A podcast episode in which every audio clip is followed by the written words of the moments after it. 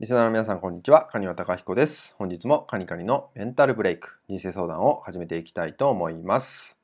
え本日いただいているご相談は、え物事が、えなかなかうまく進みません。いつも何か壁に当たってしまってうまくいかないことがとても多いです。このような場合、どういうふうにしていったらよろしいでしょうか？といったようなご相談となります。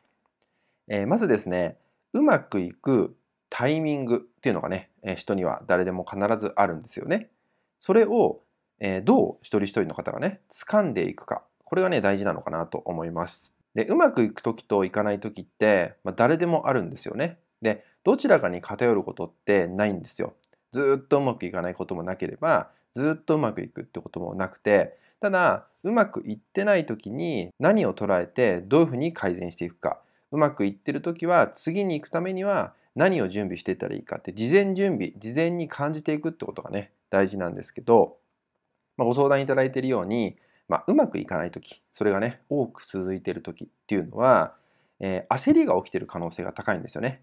心の中で焦りが起きている可能性があってで焦りからは何もうまくいかないんですよね。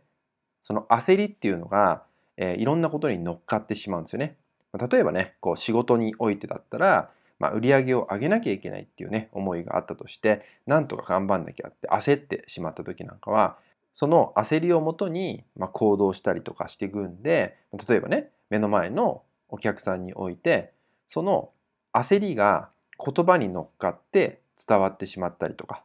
あなたの行動にも焦りが乗っかってしまって相手にそれが雰囲気として伝わってしまう。ってなこともね起きてしまうんですよね。なのでまずはねえー、焦ってないか、ここはね、振り返ってもらえたらと思います。まあ、振り返ってですね、自分が焦ってると感じたらですね、まずは自分を落ち着かせること、これをね、大事にしてもらえたらと思います。落ち着かした時に何を感じるか、何を考えるか、でこれがね、タイミングをつかむきっかけにもなるんじゃないかなと思うので、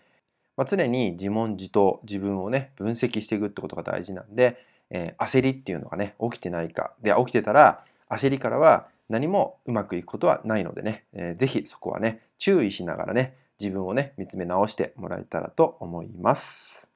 はい、それではですね、今回の内容は以上になります。最後までご視聴いただきましてありがとうございました。